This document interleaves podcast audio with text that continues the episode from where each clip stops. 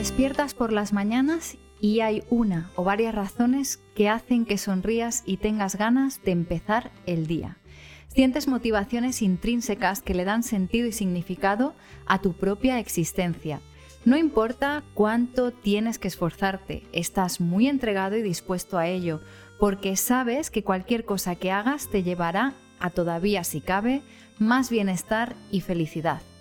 Trabajas en algo que te hace feliz, se te da bien, vives la vida con pasión y emoción, disfrutas de todos los días y cuando llegan problemas, tienes el entusiasmo y la energía para encontrar soluciones. Y es que cuando vives así, la vida simplemente fluye. ¿Suena bien? Encontrar tu propósito de vida no es algo que se consigue de la noche a la mañana. Hay que hacer un auténtico y muy valiente trabajo de introspección y probar diferentes alternativas hasta dar con él. Hoy vamos a hablar de propósito y cómo encontrarlo a cualquier edad.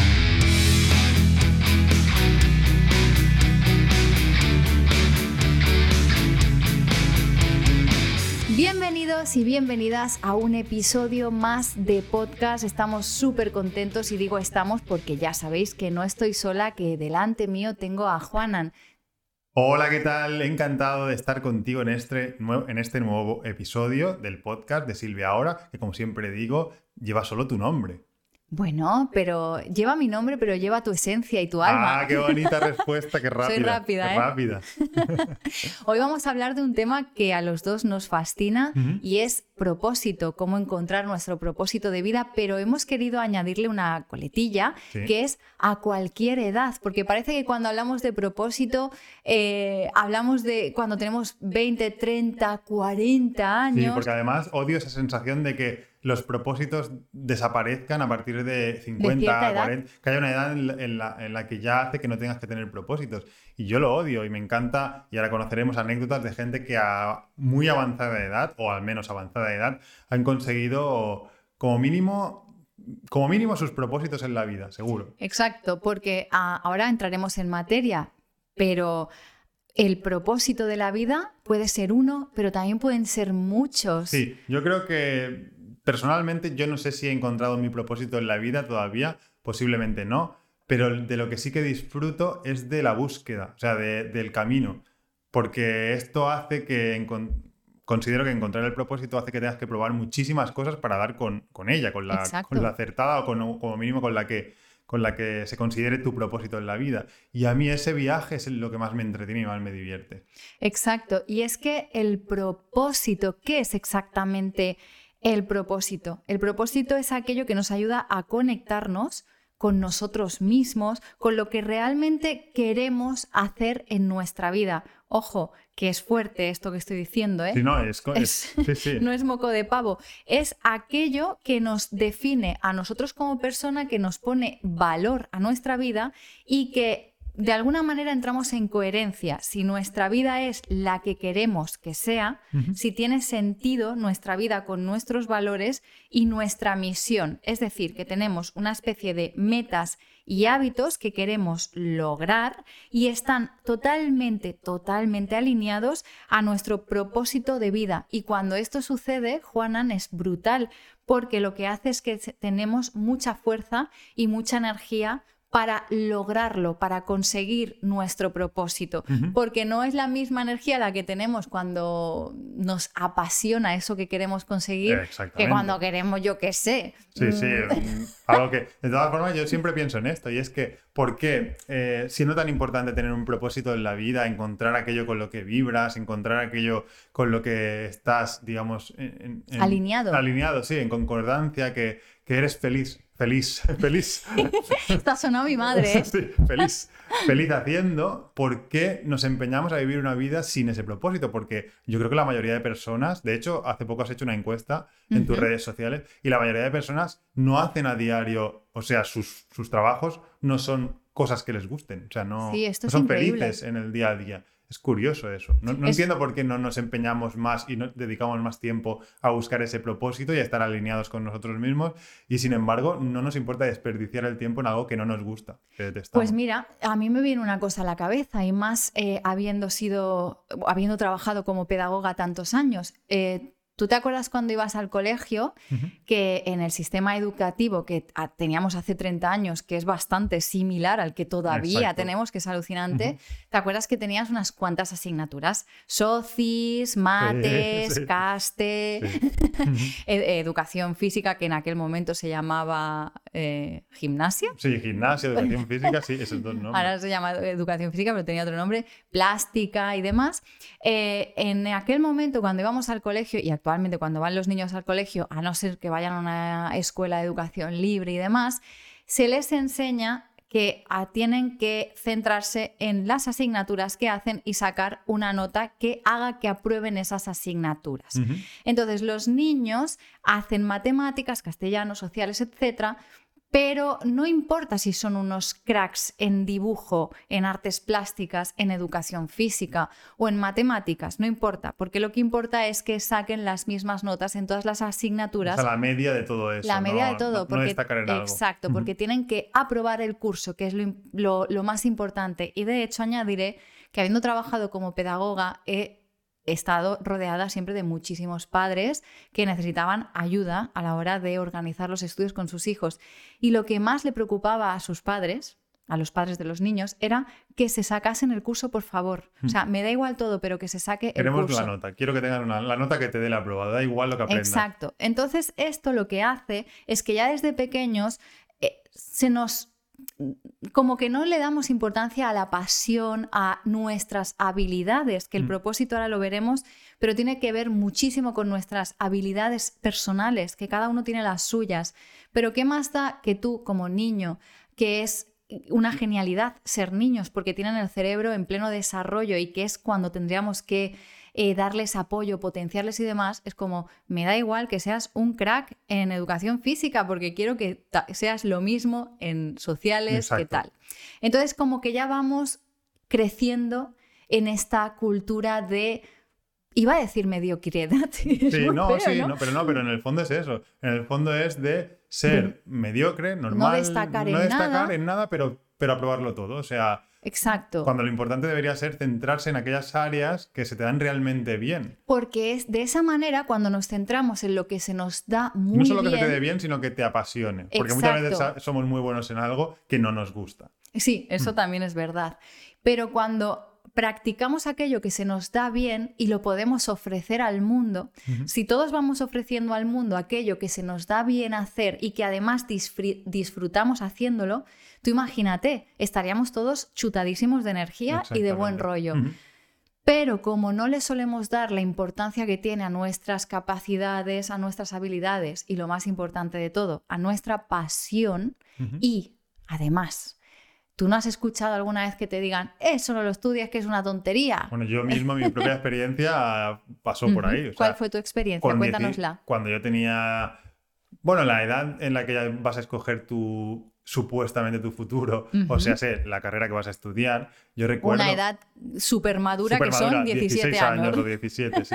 No, incluso antes, porque en función de lo que elijas tienes que hacer luego el bachillerato y en función de eso el trabajo, no sé si existe en todos sitios, pero el trabajo de, de recerca, ¿cómo se diría? Sí, el trabajo de búsqueda, sí, de investigación que haces en en, digamos, en secundaria. En, secundaria. En cuarto de eso se hace como un análisis, un estudio de cuáles son tus capacidades para elegir ya qué bachillerato quieres hacer. Y esto tenemos pues 16 años. Pues con 16 años yo, mi, mi, pasión, lo que más me gustaba era la historia, pero concretamente la arqueología. Y recuerdo que fue cuando yo dije, wow, yo quiero ser arqueólogo. Y que me vinieron lluvia de personas adultas, amargadas normalmente por sus vidas, diciendo, eso no sirve para nada, eso no tiene salidas. Cuando Pero te lo decían supuestamente por tu bien y con las mejores de las intenciones. Exacto. ¿Cuánto daño ha hecho la palabra, la frase, perdón, lo de esto no tiene salidas. Cuando las salidas se las construyen las propias personas. Exacto. Las salidas no, son las profesiones. Cuando algo te apasiona. Cuando algo te gusta encontrar una salida. Y si no la encuentras, serás feliz de otra manera. Exacto. Pero no hay que cortar las alas. Vamos a hacer un llamamiento a todos los padres del mundo, personas y profesores. Exacto. Que cuando dan un consejo a esos alumnos entusiastas, jovencitos o ya adultos, es igual a cualquier edad, que dicen, quiero ser lo que sea le dicen, uff, no hay salida. Porque, no, exacto. Mira, a, padres, sobre todo, dejad elegir, no, no elijáis lo que a vosotros os gustó de jóvenes. Exacto. O sea, no, no queráis decidir por, por vuestros hijos, sino que ellos sean felices con lo que van a hacer. Y a los profesores que tengan un poco más de empatía con los críos y que les animen a sea lo que sea. Porque lo que mira, sea. tirando, si- siguiendo de lo que te contaba antes, cuando yo decidí eh, acabar, porque claro, yo, yo lo que hice es dedicarme al teatro, o sea, nada que ver con, Con la que- con la arqueología. arqueología, pero me dediqué al teatro y también me gustaba y lo tenía clarísimo. Vamos, quería- que si no tenía salida la arqueología, métete Imagínate, tú en teatro, imagínate. ¿no? Entonces, me acuerdo que quería dedicarme con todas mis fuerzas y, y quería estudiar la carrera de arte dramático. Pues recordaré siempre al tutor de aquella época, cuando ya empecé a plantearlo, que reuní a mis padres para decirle, yo eso no lo haría, yo primero lo que haría es alguna carrera de o, o tecnología o no sé, no me acuerdo qué dijo, y luego ya si quiere que haga teatro. O sea, Ostras. hubo una reunión de emergencia para, pa- para frenar a este loco que quiere ser actor. Madre mía. Imagínate cómo funcionaba o cómo funciona el sistema educativo. Por eso digo que dejad a, a tanto padres como profesores, tenéis el poder ante esos sí, críos. porque es muy poderoso. Claro, entonces dejad vivir. Ahora, hoy en día, ¿cuántas veces tú nos has escuchado gente que le dice a otra que chavales que quieren ser youtubers, por ejemplo, Uy, y se ve como algo negativo? Sí. ¿Qué dices, loco? ¿A dónde vas?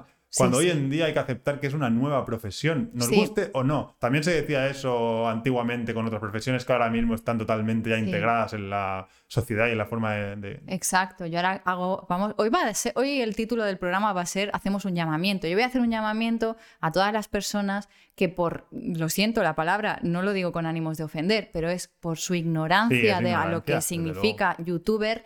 Eh, lo tratan la palabra de manera despectiva. Hace muy poco, eh, aquí en Cataluña, fue la Diada de San Jordi, que se celebra pues, con muchísima pasión. Sí. Es un día que, que salen muchas paradas a la calle con libros, vienen escritores de diferentes sitios a hacer firmas, se regalan rosas y demás. Y Juanan y yo estuvimos por el centro de Barcelona y vimos que había mucha expectación, muchísima cola, oleadas de cola de gente gritando, gente fanática, ¿no? Por, por- por algún escritor. Y nosotros, bueno, pero ¿qué es lo que pasa? Descubrimos quién era el, eh, la persona pues tan aclamada porque teníamos mucha gente a nuestro alrededor que iba diciendo, ¡buah! Un youtuber. Exacto, un o sea, con, youtuber". con tono despectivo. Con tono Sí, despectivo, sí. como si ser youtuber y escribir un libro no tuviera valor por el simple Sí. hecho de ser youtuber. Y yo misma he vivido en mis carnes eh, gente muy cercana eh, que ha comentado lo de a, a sus hijos menores, no hagas mucho caso a Silvia, no te fijes en lo- a lo que se dedica a ella, Hmm. que es youtuber. Exacto. Es curioso, es muy, muy curioso, curioso el tema, en concreto este que estamos hablando ahora sobre youtubers, porque es verdad que, por ejemplo, si un chico de estos que ha conseguido millones de, de mover masas, millones Mover de suscriptores y gana mucho dinero a causa de, de mover tantísima gente, es curioso que por el hecho de que él se esté dedicando a algo que le gusta y que se disfruta y que se lo pasa bien, es criticado. Sin embargo, se le suele dar la palmadita en la espalda a aquellos que yo lo que haría es que se levantase a las 6 de la mañana a trabajar un poco. Y se le tiene como admiración a aquel que gana muy poco dinero, pero que se revienta desloma. muchísimo. Exacto. Se desloma y hace muchas horas. Y eso está muy bien visto, porque como te destrozas y físicamente te desgastas y, y trabajas muchísimo y cobras muy poco, eres muy honrado, muy honorable, pero sin embargo, si disfrutas de tu trabajo como, como todos deberíamos estar haciendo en nuestras Exacto. vidas, eres mal visto porque, mira, lo gana mucho y no hace nada. Y la gente que no es youtuber, si supieran el trabajo que hay detrás de tener un canal de YouTube y se dedicaran a hacer ese trabajo solo durante una semana, se callarían las bocas Mm. porque es un trabajo que tiene muchísima entrega, se le dedican muchísimas horas. Hay muchos youtubers que nos tenemos que levantar a las 5 de la mañana, pero la diferencia que hay es que lo disfrutamos y nos gusta. Y Sí. eso se nota. Pero si da igual lo de levantarse a las 5 de la mañana, eso no importa. O sea. Porque volvemos a lo mismo, volvemos a algo que socialmente está bien o mal visto. ¿Qué pasa? Que por ser las 5 de la mañana eres mucho más trabajador. Exacto. Es que si te levantas a las 11 de la mañana, pero haces tu trabajo y a lo mejor acabas más tarde, o sea, no importa, ¿no? Hay que salir de los clichés sociales Y de, levantarse horarios. a las 5. No, no importa. Para mí es admirable aquel que cuanto menos trabaje, más gane. Exacto. No al contrario. y que cuanto menos trabaje, más gra- Y gane sea y feliz, que obviamente que esté le guste. alineado, como decíamos al Exacto. principio. Oh, nos Exacto. hemos desahogado. Sí, no, yo esto tenía ganas de soltarlo, ¿eh? Tenía ganas de soltarlo porque además, eh, eh, los que nos estáis escuchando, si no me conocéis, tengo un canal de YouTube que se llama Silvia Ahora. eh, y, y cuando eres youtuber, estás, eh, bueno, lees muchos comentarios de muchísima gente, ¿no? Y normalmente la gente es súper amable y, y cuando te comentan, te comentan pues para darte Sobre todo apoyo. tus seguidores son especialmente Sí, agradables. Así que un saludo a todos, Sí, tanto los sí. que estáis escuchando en Spotify, etcétera, como los de que nos estáis viendo ahora en YouTube, aquí, las caritas, el, el vasito de agua. y no lo gas, sabéis, pero hemos hecho la comida y está toda esta zona oliendo a, a comida, A coco, a coliflor. Sí, porque hemos hecho coliflor con patata y la vamos a hacer gratinada con una salsa de leche de coco con curry y queso Así que gratinado. os, os añado el 4D o el 3D o lo que sea, la dimensión Sí, que sea. la nueva que dimensión sepáis de que el olor podcasts. es ese, es curry Sí. y coco. Curry, coco bueno, y, col, y col. Huele a col, pero que da gusto la casa, a coliflor. Pues eh, bueno, nos hemos quedado a gusto con esto de los youtubers porque os decía que eh, la mayoría de mis eh, seguidores y tal que me, que me comentan son comentarios súper bonitos y estoy muy agradecida. Algún que otro comentario vinagre cae. Siempre hay. y bueno, los siempre. comentarios vinagres suelen ser muy graciosos porque yo creo que estoy segura que son gente que no tienen muy definido su propósito en la vida, por eso están tan así. Y que suelen comentar enfadados porque me gusta mi trabajo, entonces se piensan que yo no trabajo. Exactamente. Entonces se enfadan Mm. con mi trabajo y Mm. con el de todos los youtubers. Mm. Y es muy curioso. Y muchas veces me ha escrito gente que a lo mejor tienen hijos que quieren ser youtubers y me dicen, Silvia, por favor, ¿qué hago? Tengo es un que problema". tengo un problema, es que mi hijo quiere ser youtuber. O me ha escrito gente, eh, pues a lo mejor a partir de 45, 50, incluso 60 años, diciéndome que quieren tener un canal de YouTube, pero que no se atreven. Ujú. Y de esto quería hablar porque esto es el tema de atreverse o no atreverse con el tema del propósito. Mm, exacto. Tener propósito en la vida significa querer o desear algo imposible. ¿Tú qué piensas? No, para nada. Tener un propósito en la vida, precisamente, también lo he dicho al principio, para mí no tiene nada que ver con que sea algo imposible de, de alcanzar. Tiene que ver con ir probando una serie de cosas, salirte de tu zona de confort normalmente, o, o probar cosas incluso aquellas que creamos que no van con nosotros, y haciendo una mezcla de todo esto, acabar encontrando la receta perfecta. Exacto, porque tener un propósito en la vida no significa tener solo un objetivo Exacto. único y vital a- por el que ir. Exactamente. sino puede ser una serie de cosas. Y oye, yo te voy a decir una cosa. Ah, ahora mismo, en la actualidad que estoy grabando este podcast, tengo 37 años. Sí. Y desde que tengo así como uso de razón, he sido de una mentalidad bastante cambiante en cuanto a aficiones, hobbies, eh, a- mm, profesiones y Sí. demás. Y he cambiado mucho, aunque los valores siempre han ido bastante alineados. Y a veces el hecho de cambiar continuamente de propósito parece que no tenga como valor el propósito que tenías anterior. No, no importa. ¿A que no? No, porque lo importante es el proceso. O sea, para mí lo más importante es cómo te lo has pasado en, en la búsqueda de ese propósito. Y si realmente te ha servido, qué has aprendido por el camino, si has disfrutado o no. Entonces eso para mí es con lo que me quedo. El propósito al fin, o sea, acabar, acabar teniendo, eh, por ejemplo, aquello que te hace tener un propósito en la vida, pues está bien, pero tampoco, cuanto más... De hecho, para mí, cuanto más tarde lo consigas, mejor. Claro, porque le da como más Exacto. aventura. Más recorrido, más a tu aventura vida. al proceso. Sí, y qué importante es tener un motivo por el cual levantarte todas las mañanas y no levantarte amargado Exacto. o, de ma- o con el piloto automático, ya no amargado, porque hay gente que no está amargada, pero simplemente tiene una vida muy rutinaria que le puede gustar, pero yo hablo de la gente a la que no, a la le, que gusta. no le gusta, que es mucha también. Mucha. Es lo que decía, que y había que tú le preguntas, vale, ¿y qué harías si no fuera esto? Y que no se atreven ni siquiera a preguntarse a sí mismos qué es lo que harían en Mm. su vida, pero lo que tienen muy claro es que lo que hacen no les gusta. Porque están ya, han asumido el sistema como suyo y están ahí abocados a eso, se conforman con eso y no, no, no ven, quizá, que hay otra forma de vivir la vida. Y creen que tienen que pasar por eso. y no. Exacto, y para nada. Mm. Sabes que siempre que ah, hacemos un podcast me gusta buscar un poco de información y Sí. informarme y tal.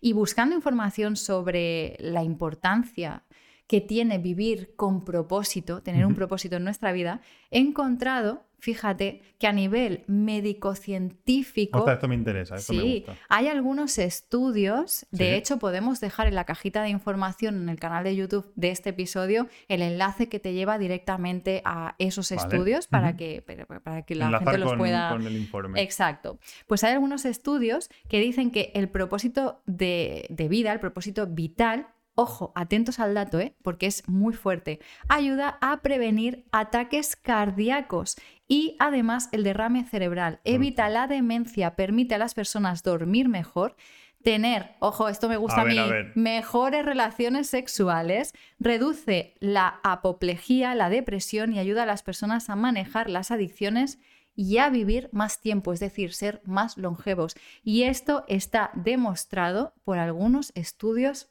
médico-científicos. ¿Cómo te quedas? ¿Es, importante o no vivir Para crear los beneficios, em, en este caso médicos, científicos, de vivir una vida con un propósito. Exacto.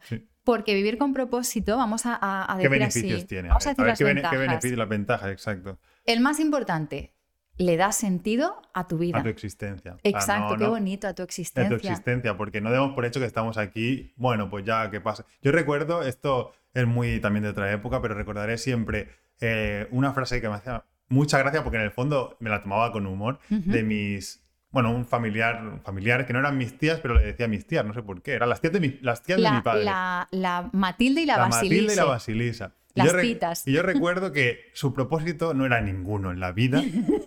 Y entonces hoy... Oye, es que podríamos hacer un podcast hablando de la Matilde y la Basilisa. Sí, era una generación muy curiosa. Las titas del padre de Juana, que eran muy peculiares. Eran, mayores, eran, eran ya Bueno, es que ya están muertas hace muchos años. Y yo recuerdo que cada día que iba a verlas, porque me encantaba, porque yo soy muy costumbrista, o sea, me gusta ver la, la manera de vivir de la gente, entonces me sentaba y las observaba. Y recuerdo que su frase más común era bueno, pues ya está, otro día que ha pasado. A ver si nos morimos ya.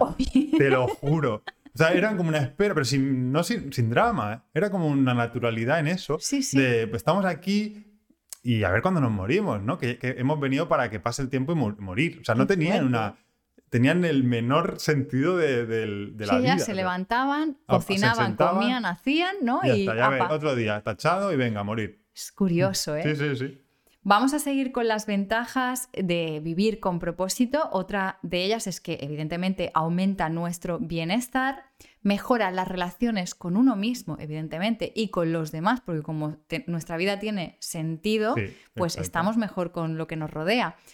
Es un motor incansable. ¿Qué quiere decir un motor incansable? Que nos da un chute de energía, que nos da fuerza, vitalidad. Ilimitado. Exacto vives feliz y con entusiasmo. Es súper importante. Tampoco caigamos en la trampa de creer que existe el vivir feliz 24 horas al día. Eso sería angustiante al final. Sí, angustiante. ¡Ah, qué tanta felicidad! No puedo. No, pero sí que es verdad que en general, o sea... Es que la gente se piensa que en, cosas puede encontrar la felicidad y luego se lleva el gran chasco de su vida. Exacto. Porque la felicidad no es eterna. la felicidad es un estado eh, a ciertos momentos y si tienes una vida con propósito y demás vas a estar más feliz la mayor parte del tiempo porque estarás a gusto contigo mismo, pero te van a venir disgustos. Claro, porque la felicidad... Como ser humano. Y la felicidad solo tiene sentido, la felicidad y casi todo en la vida, solo tiene sentido con la infelicidad. Es decir, para saber valorar la felicidad tienes que tener momentos de infelicidad. Al igual que para saber valorar el dulce necesitas saber lo que es el amargor o, o el salado, por ejemplo. O sea, necesitas siempre de un eh, referente para poder encontrar la otra parte. claro, un contraste, porque si no, al final la felicidad por sí no es, nada. Exacto, totalmente de acuerdo.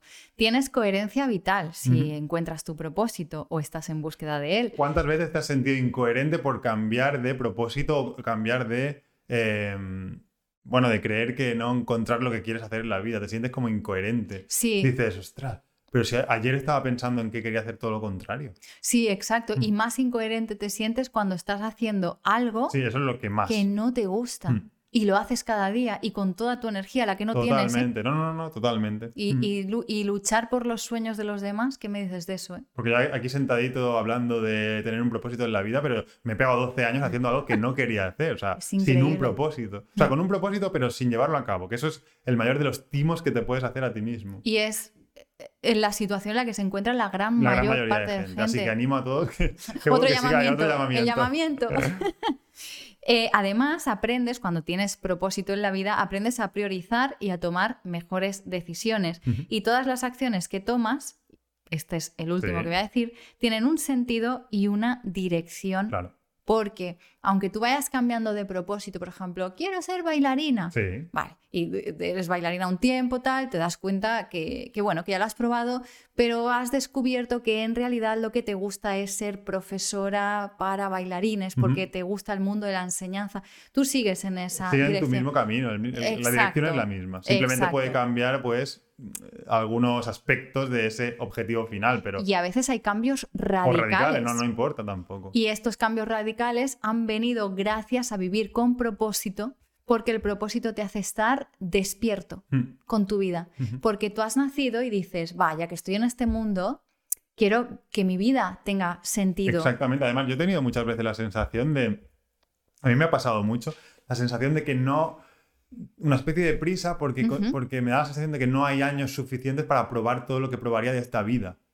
Es decir, digo, ostras, es que haría esto, pero también esto. Y también sería Ya, médico, pero a su vez también sería A- eh, astronauta, astronauta. O sea, y arqueólogo Claro, y actor. entonces es como que digo, qué lástima que, que haya que elegir un camino, porque elegiría mil y volvería a empezar de nuevo. Claro. Porque me entretiene mucho probarlo todo. Claro, y es que me das a- un poco a entender que tú también eres una persona polifacética, es decir, que haces muchas cosas, que tienes diferentes facetas en tu vida que te gusta llevar a cabo, y esto a veces está mal visto. Sí. De hecho, hay una frase, es que soy muy mala para los refraneros y estas cosas, pero hay como una frase que dice, maestrillo de mucho, no se quede nada. Sí, ¿Tú es. sabes cuál es? Sí, es. Eres aprendiz de mucho, maestrillo de nada. Es que esto es muy feo. Sí, que hay que saber un poquito de todo, pero no eres un crack en nada. se hace como de manera despectiva, pero yo a mí me parece muy guay, muy positivo que la Mm. gente pruebe muchas cositas y aunque no sea experto en nada, porque parece que tener propósito, por ejemplo, el propósito de mi vida es ser pintor, pues tienes que ser el mejor pintor del mundo, vender cuadros a un millón de euros. Exactamente. eh, que cuando mueras seas súper reconocido, Ujú. si no, no ha tenido sentido tu propósito porque no has tenido como un éxito de reconocimiento mundial. Mm. Y el reconocimiento te lo tienes que dar tú mismo, Sí, aunque mm, la humanidad no te conozca por tu exacto, no propósito. importa. Eso es, eso es una- algo colateral. Lo importante es que tú te, te sientas alineado y feliz con ese propósito, con eso que has elegido. ¿no? ¿Tú crees que muchas personas... eh, no, te voy a hacer otra pregunta. ¿Qué características crees que tiene Sí. una persona que vive con propósito? Es decir, que vive con flow, que vive fluyendo en su vida, que tiene sentido su vida. ¿Qué, ¿Qué características tiene? Sí. Normalmente, es- es- a ver, ¿qué te puedo decir sobre esto? Porque me has pillado así como ¿Te de... pillado? Me has pillado de sopetón. Estaba leyendo lo siguiente, estaba pensando en otra cosa. Pues mira, para mí una persona que, que ha encontrado su propósito o que está en búsqueda de propósito es una persona feliz y que se le nota. Que se levanta por las mañanas con energía. ¿Tú sabes esas personas que sueles encontrar por la calle que, o, o en cualquier sitio y que las ves como que no están nunca cansadas Sí. y que tienen ganas sí, de sí, que hacer les las ves como con energía total, con la batería cargada. Es una persona, otra característica que, que- que yo le diría, que suele estar rodeada de gente con la que le gusta estar, Sí, sino que está en sintonía con ese tipo de, elige, de digamos, a la gente con la que Sí, está. y luego también yo diría, no sé, me lo invento, así como me va viniendo a la cabeza pensando en personas que, que yo conozco que, que tienen como propósito, son personas que están continuamente informándose y formándose. Sí, que por porque eso es importantísimo. nada llega gratis. Exacto, nada, ni llega gratis, ni por mucho que tengas un talento hacia algo, si no expandes ese talento y, lo, y, lo, y lo sigues, digamos, cultivando, es, formándote, Exacto. no, Y- no, claro, no vas a llegar a... Y me han venido dos características más. Son personas que viven muy entregadas hacia ese propósito y suelen ser personas muy trabajadoras, pero no el típico trabajo Exacto, de de 10 ocho horas, horas o o- 10 para otro y como agobia, sino personas que están muy entregadas a su pasión, a su trabajo. Sí. Y la otra característica que te iba a decir se me acaba de olvidar. ¿Ves? Es que tenemos ya, no tienes un propósito, tu propósito no es... Muy bien, y esto es importante también tocarlo porque, em, como decíamos al principio del programa, esto no se trata solo de encontrar un propósito cuando eres joven, que hemos hablado bien. mucho de cuando estábamos en el colegio y tal, sino de encontrarlo a cualquier edad, no tener miedo, porque ¿cuántas veces has escuchado la frase de alguien relativamente mayor, porque para mí mayor hoy en día ha cambiado mucho el tema de ser mayor. Para ¿no? mí alguien mayor es alguien con más de 100 años Por, ya. por eso digo. Entonces, gente de 60 años, 50 y pico, 60, Y 70. 50, 60 edad son jóvenes, ¿eh? Exacto, pero que te dice, no, pero ¿cuántas veces esa gente de esa edad te ha dicho la frase, yo ya para la edad que tengo, Sí. yo ya eso, yo no voy a hacer ya eso, o yo no, sí. eso ya no lo voy a aprender, o yo un ordenador ya no lo voy a saber llevar porque ya tengo una edad. ¿Cuántas veces has visto gente limitándose a sí mismos por la edad? Cuando para mí no tiene ningún, ningún, ningún tipo de Impedimento. eh, impedimento, vale, que se aprende un poco más lento, no se tiene las mismas, digamos, reflejos, ni tampoco la misma capacidad cerebral, por así decirlo, pero para nada, para nada está eh, reñido con el poder tener propósitos a cualquier edad, no importa. Es más, eh, si tú tienes los propósitos con una avanzada edad. Como que mejor, porque tienes como. cuentas con la experiencia. Exactamente, tienes la experiencia madurez. necesaria de lo que te ha gustado en la vida, lo que no, lo que has observado que va contigo, lo que no. Tienes datos que no tendrías de otra manera, siendo joven, por ejemplo. Y de hecho, esto viene genial porque hemos buscado un poquito em, casos de gente con cierta edad, porque esto queremos también que sirva para aquella gente con, con bueno, la edad que, considere, que consideréis. Em, pero que se limitan precisamente por eso, por, Por la tener edad. una edad avanzada según ellos. Entonces, queríamos tocar unos cuantos casos para que veáis Reales. reales, esto es totalmente real, de gente que ha logrado cosas extraordinarias eh, allá a una avanzada edad.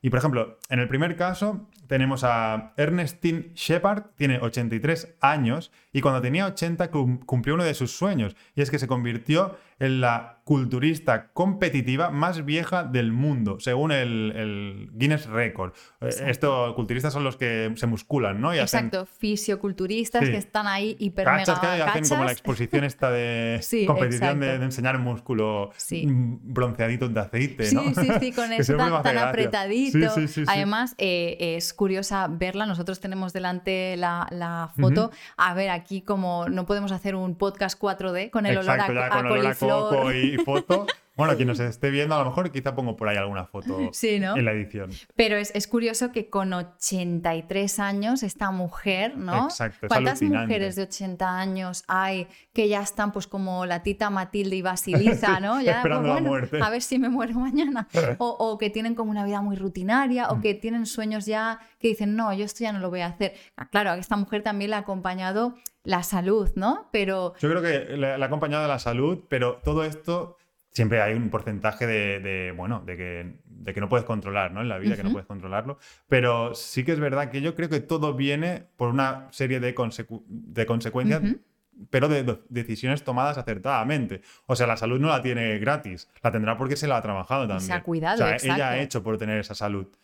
Y ha llegado a una edad, también la motivación en, en la vida. Si te La rindes, actitud. no vas a conseguir nada. O sea, depende de ella. No, no creamos que es suerte el llegar a esto. No solo es suerte llegar a esta situación, yo creo. Exacto. Y, y bueno, yo no sé el, el caso exacto de esta mujer, qué es lo que pasó para que hasta que no cumpliera 80 años no se pusiera a cumplir su propósito, ¿no? ¿Qué, qué vida tuvo que pasar? Pero bueno, es genial eh, ver como una persona con 80 años ha roto todas esas barreras y esos límites Totalmente. impuestos y ha dicho, yo voy a seguir y voy a hacer lo que me dé la gana. Hmm. Vamos con el siguiente caso que estoy deseando que pronuncies el nombre porque yo lo estoy leyendo Es y me parece es un muy nombre difícil. japonés, pero es Hidekichi Miyazaki. A sus 105 años corrió 100 metros en 42,22 segundos, poniendo una marca mundial nunca antes vista para alguien de esa edad. Claro. Tenéis que poneros en la situación. Un hombre de 105 años 105. corriendo el- los 100 metros en 42 segundos, que ahora mismo no sé... Yo no. cuál- Yo creo que ni yo. Ni entrenando toda una vida podría digo. llegar a eso. Hay ¿eh? gente con la mitad de edad que no podría hacerlo, ni muchísimo menos. Y estas edades me hace gracia porque yo tengo una, tenía una bisabuela que llegó a los 111 años Sí. y yo me acuerdo que pensaba siempre, claro, cuando yo llegase a los 90, por ejemplo, siempre me, figura- me figuraba pensar en, pues nada, ya aquí acaba, ¿no? Mi vida. Pero en el caso de, y cuando lo extrapolaba en la, en la experiencia de mi bisabuela, decía, no, cuando ella cumplió 90, todavía, ya no era consciente, pero le quedaban todavía... 11 años. No, 90, 21 ah, años. perdón, 90. a ver, Yo estaba pensando en el Le 100. quedaban 21 años más de Guau. vida. Y a lo mejor se podría haber rendido el rollo mis tías. pero, pero de- no, o sea, le quedaban todavía 21 años por O sea, delante. lo- todo lo que podría haber hecho en 21 Una años. carrera, ejercer en esa carrera. O sea, es alucinante. Sí, con sí, 90. recorrer el mundo. Sí, o sí, sea, muy fuerte, muy brutal. Es brutal. El siguiente caso que me encanta en estos casos es de Neil Anger. Es un skater que hoy, con más de 63 años de edad, sigue haciendo trucos y mostrándolos en plataformas digitales. O sea, va con el patín ahí dando saltos. Exacto, con el skate. Yo, de hecho, os voy a animar a los que nos estéis escuchando que pongáis en YouTube Lo busquen. Neil Anger y ya veréis que es un señor. Ah, que- Neil, muy bien. Yo he dicho. Neal, ¿no? ¿O qué he dicho? Bueno, yo, yo O es que he querido ser más cool. No, sí, es pero verdad, es Neil, es Neil. Neil, Anger. Y, eh, pro- ay, probarlo. Buscarlo. probar, probar el skate a cualquier edad, a ver cómo se os da. Buscarlo en YouTube porque este señor está fibradísimo, tiene su melenita blanca y hace unos truquillos con el skate brutales. Creo que este señor salió en un programa de El Hormiguero o algo así. No lo sé. Sí, este hombre, a- acabo de caer ahora, salió en el hormiguero y lo disfrazaron de, de- No, no lo disfrazaron de nada. Salía vestido y maquillado de aún más mayor de 63 años y Ujú. con ropa típica de señor mayor, así de... y moviéndose como muy torpemente. Entonces iba con las manos atrás observando a chavalillos en un parque de skaters. Vale. Y entonces los chavales se reían, se reían, no decían, mira al señor mirando y tal. Y, le- y el señor hacía ver que le decía a uno de ellos, ¿me dejas el skate? Vale. Entonces decían, toma, pero los chavales riéndose, grabándolo con el móvil, de qué va a hacer el hombre este que se va a matar. Y entonces Los dejó a todos. los dejó a todos impresionados empezando a hacer los trucos que él ya sabía. O sea, O yo no sabía que había salido en el Sí. hormiguero. Yo sí que vi eh, algo muy relacionado con esto, no en el hormiguero, en, en- lo vi en algún vídeo de internet o algo, Sí. o la tele, de una señora muy mayor, una ancianita, y estaba en la calle y había como una, como una, mm, un grupo de gente bailando salsa acrobática. Y la señora iba con el bastón, así encurvadita, se acercaba y como que le pedía al bailarín si la dejaba bailar con ella. Y todo el mundo mirándola con ternura, como diciendo, ay, mira, Pobre. pobrecita con el bastón. Y el chico, el bailarín joven, la cogía. Empezaba como a bailar con ella, la gente ya empezó a darse cuenta que tenía más movimiento de, que, De lo que parecía. parecía. Y la señora tiraba el bastón, ahí había como un gran aplauso, y empezaba a bailar salsa de una manera brutalmente energética y además hacía acrobacias espectaculares. Y no sé qué edad tenía, pero Era mayor, seguro, mucho más de recuerdo 60, también ese vídeo, 70 sí, sí. quizás 80 años. Hmm. Vamos con el siguiente. Sí, vamos a, ahora a ver un caso así un poco más cercano a todos nosotros por la cultura hollywoodiense de, de cine. Y es el caso de Morgan Freeman, que es que este actor ac- estadounidense nació en el 37, pero no fue hasta la década de los 80 cuando logró tener éxito en la gran pantalla. En 1987 fue nominado al mejor actor de reparto por El reportero de la calle 42, a sus 50 años. Es decir, hasta muchos años después no empezó a Ya. tener éxito en Hollywood, pero es que hasta los 50 años, que mucha gente ya da la vida por perdida, como aquel que dice, Sí, sí. Hasta los está 50 soñando años en la jubilación. no ganó su primer, digamos, eh, premio que fue un poco... mm, Y, y luego yo creo que este hombre ganó como algo mucho más tarde, con 67, Sí, 60. de hecho, y- pero porque luego ha hecho, ha hecho documentales sobre, Sí. sobre cosas Lo que yo no sabía que era tan mayor, hoy me he documentado y tiene ya 84, 85 años. Pero sigue ahí a tope, a mí me encanta. Sí, es, es Mm. brutal. Además, este hombre es como todas las películas que hace, es Sí. como ya muy característico. Yo, de hecho, no he visto a El reportero de la calle Yo sé que la he 42. visto, pero hace tiempo que la vi y, y ya la buscaré otra vez. Sí, porque es ochentera y, Y nos a- gusta, ya nos sabes gusta muchísimo. Y relacionado con este, vamos a otro actor que conocemos todos, que es Samuel L. Jackson, que era trabajador social y con problemas de droga hasta los 46 años de edad, cuando interpretó su papel de la película famosísima Pulp Fiction o Pulp Fiction y alcanzó visibilidad como el gran actor que es. O sea, hasta los 43 años, ¿no? Decía que... 6, perdón, 46 años no salió en esta mítica película. Pero es que además venía de problemas que, claro, cualquier otro hubiera dicho, mira, este ya está Sí, acabado ya en la está vida. perdido, Exacto, ya perdido y más la- con problemas de drogas. en la vida, sí, es alucinante. Luego hay casos como la abuela Moses, que comenzó su prolífica carrera como pintora a los 78 años. Madre O sea, imagínate mía. decidir ser pintora a los 78 años. Y en 2006, una de sus pinturas fue vendida por ni más ni menos que 1,2 millones de dólares. O sea, es alucinante. Alucinante, a los O 78 sea, que yo no pierdo la años. esperanza. No. Yo creo que con, con 80 voy a empezar a, a pintar. o. Claro que sí.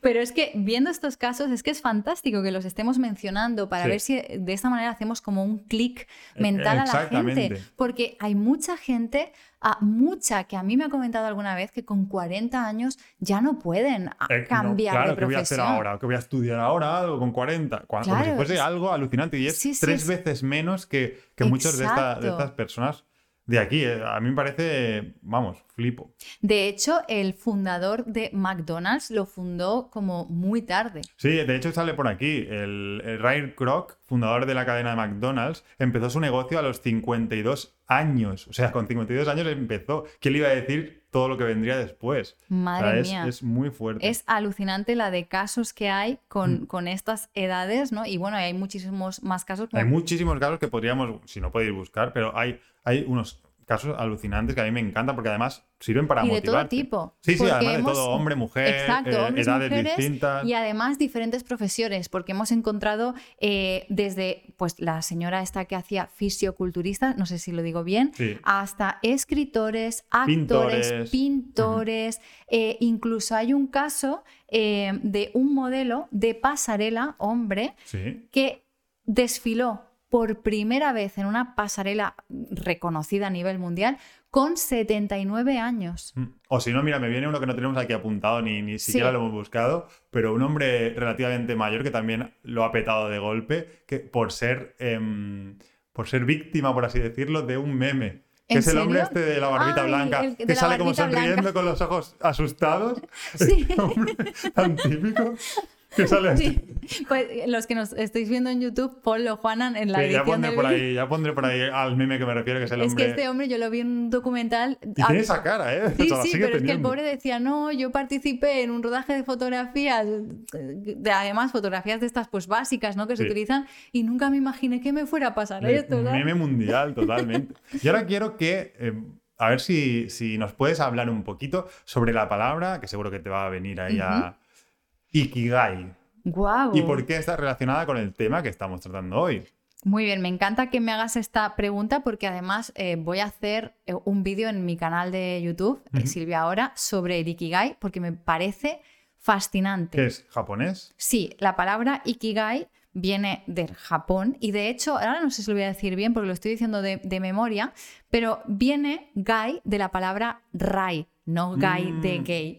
sí. viene la palabra Rai y Rai, si no me equivoco, en japonés significa concha y las conchas tenían mucho valor para ellos. Ah, claro. Sí, porque es de lo que hacían Perdón, me va a entrar incidencias de tos. que- Incidencia De de hecho, tos. es raro que hasta este número 5 o 6 de podcast no haya tenido una de sus toses, Silvia. Es que estaba diciendo la palabra Rai y concha con un sufrimiento Porque ya sabías que venía, ¿no? Que venía la tos. Venga, a ver si Esto pasa en cualquier sitio, en la radio. Yo escucho a los señores estos, toser. a estos que fuman mucho. Oye, que yo no fumo, ¿eh? No, no, pero, pero los típicos señores de radio de que te hablan así en la sí, radio. sí, oh, que de verdad. Yo creo que ya se me ha pasado. Hacemos una pausa, ¿estás bien? ¿Todo bien? Estoy bien, ¿Podemos todo seguir? bien. Ha sido una tos que he intentado controlar, pero no. No, no, mejor- y al mejor no decir la aguantarla. palabra Sí. que significa rai, concha. Sí. Y para ellos tenían muchísimo valor las conchas, por lo tanto, ikigai significa sentido de la vida, es decir, la razón de vivir o la razón de ser. Qué bonito. Exacto, o sea, el ikigai vendría a ser nuestro propósito de vida, pero va un poquito más allá. Vale. Vamos a diferenciarlo de lo que estábamos hablando ahora del propósito de vida, nuestra razón de ser, a lo que más se refiere lo que es el ikigai. Porque el ikigai mm, dice o habla de lo que se te da bien, es decir, tus talentos, Sí. lo que los demás necesitan, es decir, si hay una demanda de tus talentos y por lo que los otros pagarían. Es decir, que si tú descubres cuál es tu habilidad, tu talento, con qué disfrutas en la vida, qué es lo que haría, qué es lo que harías, perdón, sin que te pagasen, qué es aquello con lo que tú pierdes la noción del tiempo, que además se te da bien porque no te importa pasarte horas y horas y horas desarrollando esa habilidad, que además a los demás les hace falta y que encima te remuneran por ello. Esto es lo Es más de lo más. Además, en la cultura japonesa es todo un poco distinto a lo que nosotros entendemos, porque ellos tienen un concepto muy diferente de la vida. Y entonces esto tiene un sentido mucho más de la, normalmente de la profesión. A ellos les encanta el centrarse mucho en una tarea como puede ser, yo que sé, va- vamos a hacer salsa de soja eh, pero la hacen con, una- con- de una manera que El 100 té- años, verde, 100 cómo lo años en reposo para Mm. luego. Entonces hay gente que se centra mucho en su profesión, la disfruta, esa manualidad, esa, ese oficio milenario, lo disfruta y encima lo respetan, hay lo gente que necesita ese servicio. Y entonces es la mezcla de estos tres conceptos, ¿no? De lo que se te da bien, muy bien hacer, de lo que además necesita otras personas de ti y encima que te paguen por ello. O sea, que la gente pagaría por eso que se te da tan bien. Exacto, esto es maravilloso. Encontrar esto en la vida Mm. tiene que ser eh, brutal, porque muchas veces podemos encontrar nuestra razón de ser, nuestro propósito, y, y no nos tienen por qué pagar por ello. Exactamente. Porque a veces nuestro propósito no tiene nada que ver con el trabajo. Además se confunde mucho, yo creo, sobre Sí. todo esto es cultura, no sé si también, es muy español esto, y también, no sé si de Latinoamérica también pasará o no, que nos lo digan los oyentes, pero pasa mucho que se relaciona que disfrutes con tu trabajo con el no pagarte. Es decir, si te dedicas, por ejemplo, a hacer fotos Sí, o eres actor o, y, y es un trabajo que aparentemente te Es lo pasas bien, es artístico, dibujas bien, creen que por disfrutar de ello no mereces ser remunerado. Sí. Es decir, como te gusta, hazlo gratis. Esto pasa con los youtubers. Exactamente. Y esto pasa mucho con, con youtubers, pero también pasa con.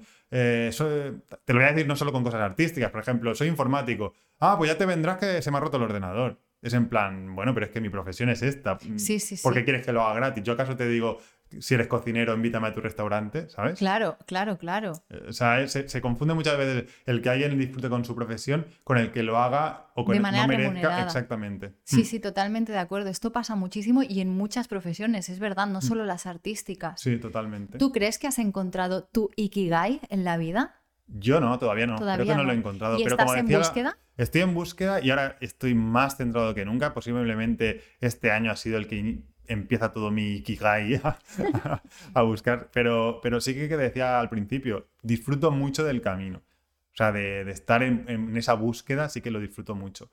Ya llegará, no tengo prisa. Claro, porque además el ikigai, encontrarlo, no ah, sucede de repente. O sea, quien no lo tenga, Mm. mañana no puede No decir, venga, ya tengo mi ikigai. No, es todo un trabajo intrínseco eh, de muchísima introspección, un análisis brutal y hay que ser muy valiente para indagar en nosotros mismos, descubrirnos y sobre todo hay que ser muy valiente para empezar a hacer cosas que te acerquen a tu ikigai. Exactamente. No se trata, solo lo que decíamos antes, no de encontrarlo ya y punto y me quedo aquí. y que ya te vaya bien. Sino que haz cosas, busca. Me ha venido a la cabeza, hay como una imagen que circula en, en las redes sociales, que yo una vez la vi, la compartí también en mis stories porque era brutal y se veía como una especie de iceberg y la puntita Ujú. del iceberg, lo que ve la gente, era éxito, ¿no? Sí. Eh, tu éxito, lo que Sí. tú ya has alcanzado en la vida.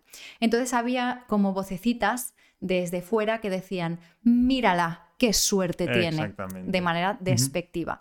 Y debajo de esa punta del iceberg, lo que está en las profundidades que nadie ve, habían palabras muy potentes como horas y horas de dedicación, muchísimo sacrificio, muchos errores, muchas búsquedas de soluciones, eh, mucho esfuerzo. Entonces, eh, todo eso que vemos en los demás que parece que hayan tenido mucha suerte, a ver si les ha tocado la lotería, pues bueno, pues te puede Mm. caer un meteorito y te Y puede tocar está, la sí, lotería, ¿no? Pero todas esas personas que vemos afortunadas en el sentido de que las vemos felices, que tienen éxito porque son felices con su vida, con su propósito, con su trabajo, no es un míralo qué suerte tiene. No. ¿no? Y además hay una frase que se dice mucho en España, yo no sé si se dice en otros países, pero mírala, todos los tontos tienen suerte. Sí. Oye, es que esto lo oigo mucho y me da una manía. Es alucinante. Es sí. alucinante. Y esta frase se suele decir cuando a un pobre chaval o una mujer o hecho- algo le va hecho- bien en un negocio o De algo. hecho, no te preocupes, no, o sea, no hay que preocuparse, que aquellos que piensen así, no os preocupéis que si ha sido suerte por lo que esa persona ha llegado a eso, ya lo perderá. Porque si solo es suerte, Sí. no va a mantener eso, no va a poder Exacto. mantenerlo. Así que cuando se mantenga de esa manera, tú date cuenta que no ha sido suerte, que ha sido un trabajo. que ha habido Exacto, detrás. que ha habido detrás todo un camino brutal para llegar a eso. Por cierto, en la viñeta que dices, en el dibujito que dices que Sí. salía del, ¿Del iceberg? del iceberg, con la puntita de arriba pequeña, diciendo qué suerte tiene, y, y la parte gorda, grande, debajo del agua, eh, con todo lo, lo que te ha costado. Luego al lado salía el Titanic hundiéndose diciendo, cabrón. Sí, porque vemos un iceberg que pensamos el Titanic, en el. Titanic, ¿no? Sí, Sí, sí. sí, totalmente. Pues trabajarse un propósito o el ikigai, en el, en caso que nuestro propósito sea encontrar esa pasión y además sea remunerada. Uy, he tenido que decirlo lento, ¿eh? Es que es larga la palabra, ¿eh? No puede ser pagarme por ello. Sueldo, dinero. Pues mm, detrás hay todo un trabajo. Mm. Personal muy grande y esto no se nos tiene que olvidar. Claro, muchas veces, y por eso hay tantas personas que no quieren eh, ponerse a buscar esto de la pasión y el sentido de su vida, porque tiene Tela, tela. hay ¿eh? un trabajo ahí de introspección, de encontrarte, de ver cosas que no te gustan de ti mismo, Exacto. de no aceptar que, según qué cosas. Y ahora te devuelvo yo la pregunta que me has hecho. ¿Tú has encontrado tu propósito en la vida? Pues yo estoy siempre ¿Tu buscándolo. ikigai? A ver, actualmente yo me atrevo a decir que sí, porque me apasiona lo que hago, disfruto muchísimo haciéndolo. Es más, fíjate si disfruto que he estado muchos años haciéndolo sin cobrar por ello y le he dedicado muchísimo O sea, tiempo. Tú, la clavas la definición del Sí. Ikigai, porque es lo que se te da bien, tu talento, porque además se te da muy bien comunicar. Eh, además, la demanda, hay gente que, que- necesita ese tipo de apoyo para o, ese- o escucharte o... Y por último, que te pagan por ello, o sea, que ya has conseguido también cobrar por ello. Exacto, pero ¿qué ha habido, no? Para llegar Un hasta este trabajo camino. de años espectacular. Ha sido, un, exacto, un trabajo de años que durante muchos años lo he tenido que compaginar con otro tipo de trabajos y han habido muchos momentos en los que em, lo fácil hubiera sido tirar la toalla, pero Sí. no me ha dado la gana. Muy bien. No me ha dado la gana tirar la toalla y, y mira que a veces he tenido voces en contra o esto para qué lo vas a hacer. Incluso yo misma me he llegado a decir, ¿por qué estoy dedicándole tanto tiempo a esto si no me ve nadie, ni me escucha nadie y a lo mejor lo que estoy haciendo es una tontería? Pero me podía más. Mi El seguir a- pasión, tu pasión por hacer por eso, por comunicar. por aprender, por hacer todo esto. Que gracias a ese empeño y a esa energía y a esa fuerza, a día de hoy, y espero y deseo que dure, y estos deseos dependen solo de mí, no Sí. de la suerte, eso lo tengo clarísimo, que siga, ¿no? Y te lo he dicho insegura, lo de no lo sé, porque como te he dicho al principio, soy una persona muy cambiante y, a- y ahora mismo mi pasión es comunicar y dedicarme a lo que me dedico. Pero, oye, es que yo, con estos casos que hemos leído, pienso, pues a lo mejor con, con 90 años me da por, A ver, yo por de hecho, potenciar no te he mis mi- pinturas. No te he dicho mi secreto, pero yo estoy esperando a tener 105 años para encontrar mi Ikigai y correr 40 y, 40 y, ay, 100 metros en 40 segundos. Claro, te y a ganar al otro. y ganar, y ganar al el otro pobre hombre, ¿no? récord. claro. Pues sí, sí, yo animo a todas las personas ya no a encontrar su Ikigai, sino a encontrar su propósito. Y vamos a, a- bueno, voy a decir algunas preguntas que debemos hacernos para encontrar nuestro propósito si no lo tenemos muy o sea, claro. Oriéntanos, oriéntanos cómo, cómo Sí. la gente que esté perdida, cómo empieza en esto de buscar su propósito. Pues mira, no voy a dar claves, sino voy a hacer bueno, preguntas para preguntas que debemos, reflexionar. que debemos- claro, es que esto es el inicio de las claves. Claro, exacto, porque muchas veces, esto me pasa mucho en, en los vídeos míos cuando hablo de desarrollo personal o minimalismo, que suelen pedirme como pasos muy concretos Sí. a seguir y, y muchas veces el, el paso, la clave es hacerte una pregunta para conocerte mejor. Y esto del propósito vital viene de preguntas. Venga. Muy atentos que vamos con ellas. Solo son cinco. ¿Vale? Y la primera es, ¿qué es lo que te hace sentir alegría? Alegría. Alegría. A lo mejor con 105 años somos un dúo ca- de cantantes. Pimpinelos. Sí. Pues bueno, vamos a... piensa, piénsalo con detenimiento qué es eso que te hace sentir esta emoción tan brutal y tan bonita como es la alegría. Ya la tengo yo. ¿Qué te hace sentir alegría? La tarta de queso. Pues venga, y- El pastel de queso. Ya está. Eso, empiezo, vale. A ver qué, a ver qué sale de aquí. De A ver esta, qué sale de esta aquí. pócima. ¿qué es lo que más te gusta hacer y pierdes la noción del tiempo haciéndolo? Importante. Yo, por suerte, todo lo que me apasiona, que me pongo a hacer, es verdad que se me va el tiempo. No, no, Sí, no, no, controlo, no controlo el tiempo. Pero sí es muy importante tener esta pregunta clara. Sí, que, que no, o sea, claro, es que cuando hacemos algo que no va con nosotros, es que estamos todo el rato mirando, la Mirando hora. reloj, sí. para ver cuándo se acaba y ser libres. Siguiente pregunta que debes hacerte. ¿Qué harías aunque no te pagaran por ello? Esta Wow. pregunta es muy clave. Es muy clave, sí. da un poco de rabia, porque es como que no, lo de no te pagarán me da No rabia. que no te lo Sí, lo entiendo, lo merezcas. entiendo perfectamente, la pregunta la entiendo. Pero digo, ver ahí el que no te paguen, digo, qué rabia, ¿no? Porque, porque Claro, es que necesitamos comer. claro, es que necesitamos, o sea, Todo el mundo, artistas y no artistas, pero sí, pero y que a se los entiende, que nos ¿eh? la apasiona pregunta se lo que entiende que, hacemos. que si no te pagan y, a- y aún así harías, imagínate si te pagan. Claro, sí, es que mira, el otro día mi amiga Carol me Ujú. hizo una pregunta y fui muy rápida contestando. ¿Carol va a venir algún día al programa o no? Pues, mm, Carol, hacemos un llamamiento. Si quieres, puedes venirte un día a nuestro Y Un podcast. podcast de lo que sea, podemos tocar cualquier tema. Cualquier tema. Si pues quieres Carol, podemos hablar de la papiroflexia. No creo que Carol quiera hablar de la papiroflexia. Vale, vale.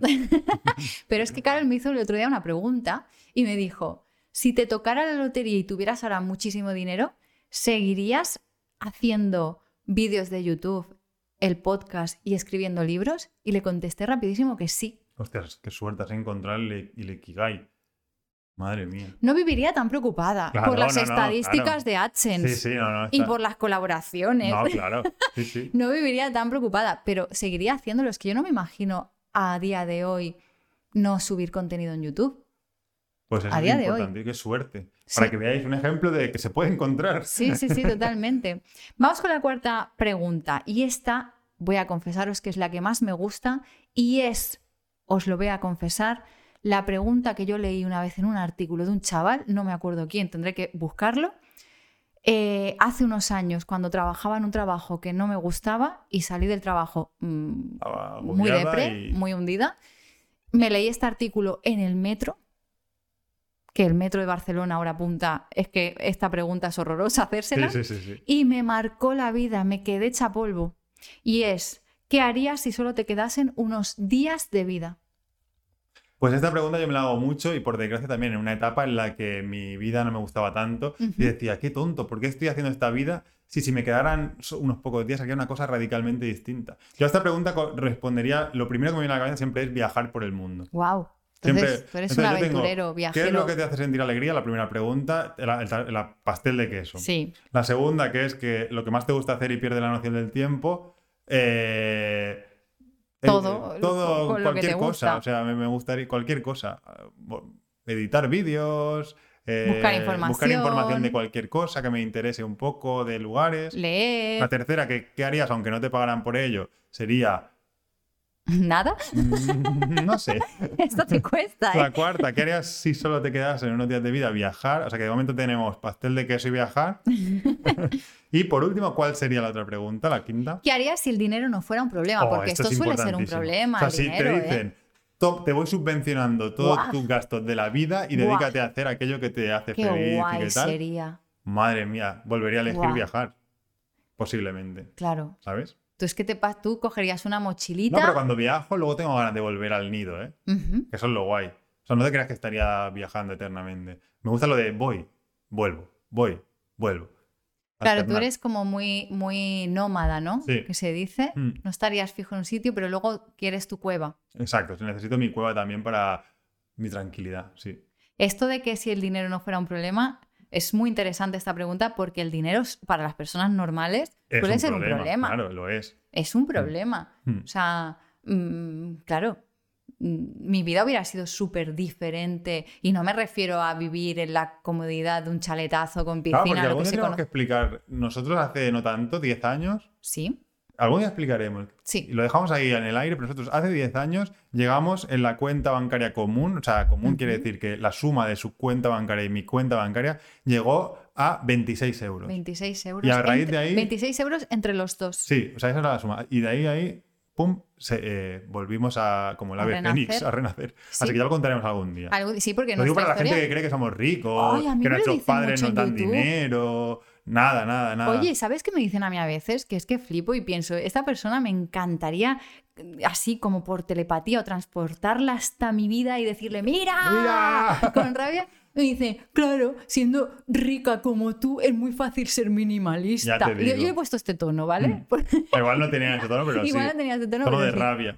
Sí, sí, es, es que no hay que juzgar a las demás personas porque nunca sabemos eh, los fantasmas y la, el dinero que, con el que lidia todas las personas. Y muchas veces dedicarnos a lo que nos gusta no significa que tengamos una cuenta bancaria eh, Abultada. abultada. Oye, Ahora, ¿nos, nos vas sí. a, Dime, dime, te he No, cortado. iba a decir que se puede ser feliz y buena persona teniendo una buena eh, También, también. sí, sí, una abundancia, buena ¿eh? abundancia, sí, que esto también. Pero a lo mejor digo una cosa que no tengo razón y la, y la estoy diciendo por no tenerlo. Pero el tener mucho dinero también hace que tengan menos imaginación. sí, o porque sea, te acomodas. No, no porque te acomodes. Ah. Porque necesitas menos buscarte la vida en según qué cosas. Sí. Entonces, a veces, el tener falta de dinero te hace que te lo tengas que montar de una manera. Una Te vuelve creatividad. ingenioso, creativo e ingenioso, ¿sabes? Porque no tienes como el toma, talonazo. Sí, porque nosotros nos quedamos sin dinero por, por- por las circunstancias vida, trabajo, sociales todo, de, sí. de la vida y la crisis brutal que hubo, a pesar de ser personas preparadas a nivel académica sí, y tal. eh, nos quedamos sin dinero, pero es que teníamos claro que no queríamos trabajar No, para nadie. No. Y no de la manera en la que estaba montado el sistema. Sí, sí, Sí. Y, y sacamos de ingenio. Oye, ¿nos recomiendas un par de libros de este tema o qué? Pues sí, te voy a recomendar dos libros. Y uno se llama Ikigai. Está que interesante, me lo tengo que leer porque me ha gustado. El Ikigai te ha gustado, ¿eh? porque a ti esto de que sea remunerado lo que te gusta, sí, te gusta. claro, hombre, el que hace la salsa de soja tiene que cobrar. Claro, hombre, por supuesto. Pues te voy a recomendar Ikigai de Héctor García y Francesc Miralles, que hoy últimamente estoy viendo muchos libros que son escritos por más de un autor, por varias Ostras, Esto se personas. está poniendo de moda. Vas a tener que hacer el próximo. ¿Escribimos un libro tú y yo a los 105 años? Pues molaría. Molaría que escribiéramos un libro conjuntamente, ¿eh? Y con 105 años. Y con 105 años. Y el siguiente libro que os voy a recomendar es Vivir la vida con sentido, de Víctor Coopers, que yo soy... Ojo, vivir la vida con sentido, no con sentido. Exacto, Claro no que es totalmente lo contrario. con separado sentido Exacto. de Víctor Coopers, que es un crack. A mí me Mm. encanta este hombre. Me he leído muchos libros de él y lo escucho muchísimo, muchísimo. Oye, vamos a ir a la sección. ¿o ¿Nos estamos alargando? Nos estamos Los que alargando. nos dicen a veces lo de, hija mía, no lo hagas tan largo que no lo puedo ver. Sí, oye, hay gente que me escribe en mi cuenta de Instagram por privado para decirme que no escucha mis podcasts porque son Sí. muy largos. Vamos a ir con la sección que es mi favorita, ya lo digo siempre. Pero es y que- vamos a ir un poco rápido. Sí, porque vamos nos a hemos tocar un poquito alargado. algunos, solo no nos dará tiempo. Ha habido tantísima gente que nos ha escrito Sí. que es imposible eh, leerlos todos, pero... Mira, rápido, perdona que te corte, Sí, eh, Juana. Simplemente voy a decir un dato. Yo pregunté que quién se levanta eh, feliz por las mañanas de la cama porque considera que su vida tiene sentido y hay un 63% de algo y un 37% de otro algo. ¿Quién crees que ha dicho que se levanta feliz por las mañanas? ¿El 63% o el 37%? yo creo que feliz, el que se levanta feliz es el 37. Pues no. ¿No? Alucina. Se levanta feliz de la cama. Espérate, Sí, lo he dicho bien. Lo he dicho bien. Y me has llevado a la contraria. ¿Te levantas feliz de la cama? El 37% ha contestado que sí. Que se levanta feliz, lo he Exacto. dicho yo, que hay Eh, sí, menos sí. gente. Y me dice, pues no. Porque tenía tan claro que iba a fallar que ha contestado automática, sin escucharme. Sí, no he confiado en No ti. has confiado. Ya- yo, o sea, yo me imaginaba que era menos gente feliz por la mañana. Exacto. Porque, con- porque yo es.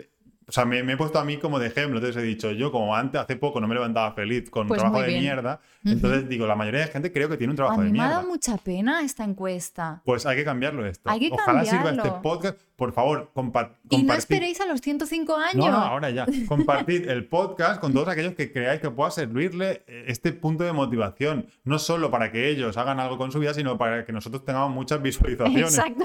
Y que se convierta este podcast en nuestro Remunerado. Ikigai. Porque tenemos que decir que este podcast de- a, día de hoy no es remunerado. Ahora mismo no, mira, esto es gratis. Mira, Esto es gratis. mírame, mírame, mírame, sin manos, gratis. Y lleva muchas horas, ¿eh? Haciendo- estamos a- eh, alargando. Venga, Vamos va. con la sección favorita de qué opinan o qué dicen de este tema nuestros oyentes. ¿Qué pregunta habían lanzado exactamente? Porque así tendrá más sentido. Había lanzado la pregunta de qué te hubiera gustado ser o hacer en la vida y no has hecho. Vale. ¿Y qué te lo ha impedido? Vamos con, con uno de ellos que dice, escribir. Me lo impidió mi padre, me puso a trabajar muy jovencita. Lo que decíamos antes, a los padres que imponen lo que ellos quieren o creen que es lo correcto para sus hijos.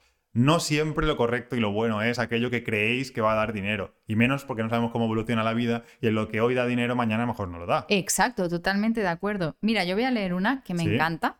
Es que la voy a leer yo corriendo antes de que me la quites tú. Vale. Y es dedicarme a la interpretación. Pero conocí a mi ex con 14 años y estuve con él hasta los 46. Me cortó las alas. Ostras. Claro. De 14 a 46. Desde los 14 años hasta los 46 estuvo con, con este hombre y ella dice que le cortó las alas. Pero si es Pero jovencísima. tienes porque, 46 claro, años, si es que le- dedícate a, la, a la interpretación, pero ya. Pero si es que te quedan todavía sesenta y pico años para correr los 100 metros del señor ese. Claro. Claro, es que te Tienes puedes... 60 años, 60 Mira años para Morgan prepararte. Freeman. Claro. Oye, y hay otra actriz, la del pueblo, una serie española Sí, que nos sí. gusta sí, muchísimo, la del pueblo, la que es señora una mayor. señora muy mayor que se ha dedicado al mundo de la interpretación con la edad actual que le veis que, del pueblo y además me parece que es la que hace lo del anuncio de la asturiana. Sí, o que dice de la ¿Sí? asturiana, ¿no? De la fabada. de las. Bueno, vamos Sí. con otro de nuestros oyentes que dice: Mi sueño y mi pasión era ser deportista, pero he acabado siendo un robot para una fábrica. O sea, esto es una pena, pero volvemos a lo mismo. Eres joven seguro, por la foto de perfil eres jovencísimo, eh, y tienes tiempo de sobra, puedes ir a por ello, porque aún. Bueno, el tema de deporte es un poco distinto, porque sí que es verdad que el físico es el que es, y al final, de élite, al- de élite al menos, es difícil dedicarse, porque los deportistas de élite Totalmente. a los 30 y pico ya Ya están jubilados. ya está. Pero sí que puedes disfrutar de ello de otra manera, siendo entrenador, siendo profesor de... Entonces, yo te animo a que lo intentes y no te rindas, te quedan un montón de años también. Sí. Otro mensaje es, mi sueño y mi pasión era ser deportista. Perdón, me he equivocado. Estoy súper No me despistada. escucha, yo creo que ya haces un podcast y yo no, el mío. es que he movido. vale, ese es el problema. No tengo ni idea. Ahí quería ir yo también, porque es que hay gente que está tan sumida en su vida monótona y su vida en el sistema este que tenemos montado, que ni se ha podido plantear qué, qué quiere, a qué quiere dedicarse. Pero es que este le va a ir bien, este programa, para Sí, al totalmente. menos escuchar las preguntas que debe lanzarse a sí mismo para ir nunca es tarde. identificando. Nunca es tarde. Nunca es bueno. tarde y que siempre todo tiene que depender de nosotros. Que no haya nada, como en el caso de esta chica que nos ha dicho que el marido le cortó las alas, que nadie te corte las alas, que la única responsable de tu vida eres tú. Que no haya Totalmente, nadie que te impida nada. Voy a leer otro yo que es, me encantaría poder tener junto a mis amigas una tienda de ropa. La economía no nos deja aún. A esta chica le recomiendo que no lo haga. Porque se va a pelear. Yo lo estaba pensando, pero no me atreví a verbalizarlo y lo has que, hecho sé tú. que es muy maldad. O sea, acabo de hacer una maldad muy grande, que es quitarle la ilusión. Hazlo, pruébalo, porque Pero no evidentemente amigas. nadie puede decirte lo que tienes que hacer. Y sé que es más importante la felicidad que sientes ahora de llegar a hacerlo que, le- que lo que va a pasar. Pero pasará que os pelea- pelearéis. Eh, ¿vale? Será muy Que lo probable. sepáis. Sí, eh, No, crear negocios. Sí, os animo, pero te vas a que quedar amigos. No, crear negocios con familiares o con amigos es muy, muy arriesgado. Sí. Nosotros conocemos muchísimos casos Sí. que es una pena que han acabado fatal. O sea, es mejor tener un negocio tú solo o con gente que, que tú puedas Sí, contratar, contratar, contratar o- y que lo manejes solo tú y que te ayude gente a la que contrates y que con tus amigas te descargues eh, y disfrutes y le digas tus penas que en un negocio porque puede acabar mal.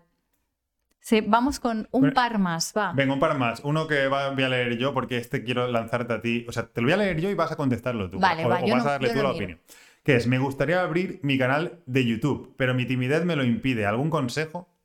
Pues a ver, para empezar tienes que trabajarte un poquito esa autoestima con la timidez. ¿Realmente te impide lanzar un canal de YouTube la timidez o son otro tipo de creencias que te estás tú mismo imponiendo? Sí, porque todos sabemos que cuando empiezas en YouTube te da más miedo lo que piensen tu alrededor, Familia. tu familia, tu alrededor, de que quieras hacer eso que realmente la timidez. Yo te de todas diría formas, que hay lo mil hagas. maneras, hay mil maneras de hacer un canal de YouTube. Si te da timidez, puedes utilizar la voz en off, no salir tú, o Exacto. hacerlo de otro tipo de Oye, temática. mira, las japonesas estas tan Exacto. famosas en YouTube que tienen millones y millones de visualizaciones, no se les ve la cara. Mm.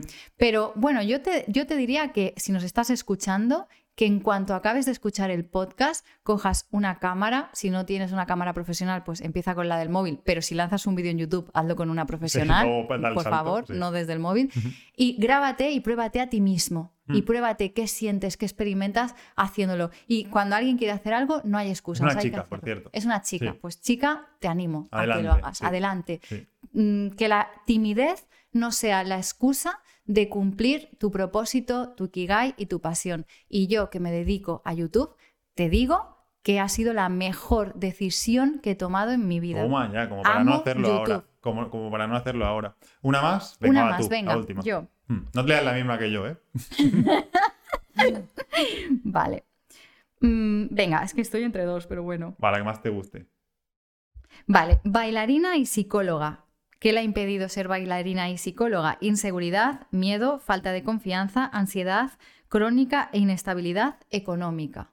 Uy, claro, muchas claro, cosas. Claro, es una pirámide que nos montamos y creemos que, que tenemos razón para no seguir nuestro objetivo, por así decirlo. Exacto. Yo a esta chica le animaría a que nunca es tarde para ser bailarina, nunca es tarde para ser psicóloga, que no se cree una expectativa de tengo que ser la mejor bailarina del mundo Exacto. y sacarme la carrera de psicología en cuatro años, sino que lo haga poquito a poco. Y también le diría que lo que considera ella que le limita a hacer eso, todos esos problemas que ha dicho, que los analice y los solucione de uno en uno, porque si lo ve como un todo, como una montaña, parece como insalta- insalvable. Sí, y además me he sentido muy identificada con ella porque yo he sido bailarina, Sí.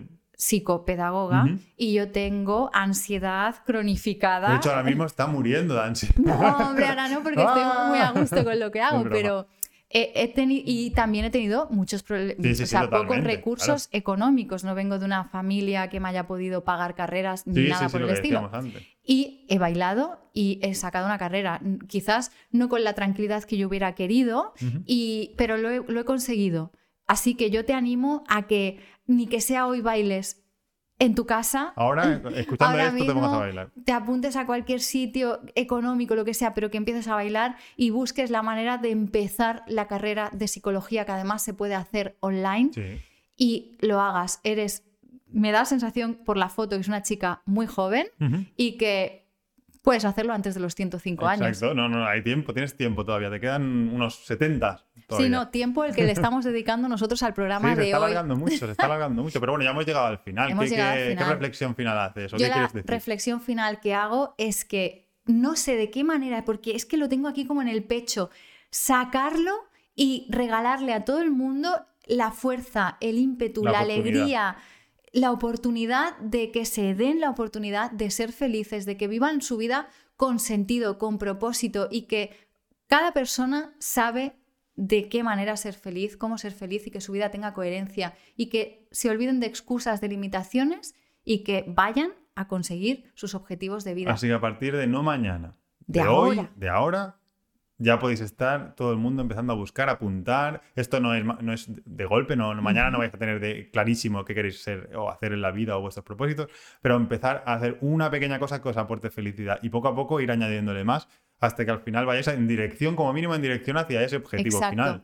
Y tener menos, miedo a dejar aquello que creemos que es seguro, O sea, a dejar a- a soltar. Soltar. Recordad, estamos en un sistema intencionado, intencionado. O sea, hay una intención para que todos estemos en el mismo sistema exacto, haciendo las mismas cosas, etc. Exacto. Entonces, hay que salirse un poco de eso, abrir la mente, pasar ese tipo de miedo e incertidumbre, pero ir en camino hacia la felicidad. Y no tener miedo a fracasar y a Ningún equivocarnos. miedo o a volver atrás, dar un paso atrás, no pasa nada. Porque no pasa nada, Jolín. Anda que no nos hemos equivocado Ya ves, ves, veces nosotros. nosotros. sí. Así que adelante, o sea, esto que sea un mensaje de mucho ánimo y mucha fuerza para que todo el mundo pueda empezar a vivir su vida con propósito, porque solo tenemos una vida. Sí, y ahora para acabar, finalizar, ya sabéis que siempre lanzo un mensajito que a muchos os hace gracia de eh, algún tipo de personas, sectores, etcétera. Yo iba dirigido mi mensaje final, un beso, un cariño, un todo, a las madres que cuando están pasando el trapito, limpiando el polvo, les dan un terror mortal a tocar el teclado del ordenador porque creen que hay un botón que rompe el ordenador. No os preocupéis, el ordenador no se rompe, podéis limpiar con el trapito y hacer lo que queráis. Así que un beso a todas y nos vemos en el siguiente programa. Adiós. Adiós. adiós.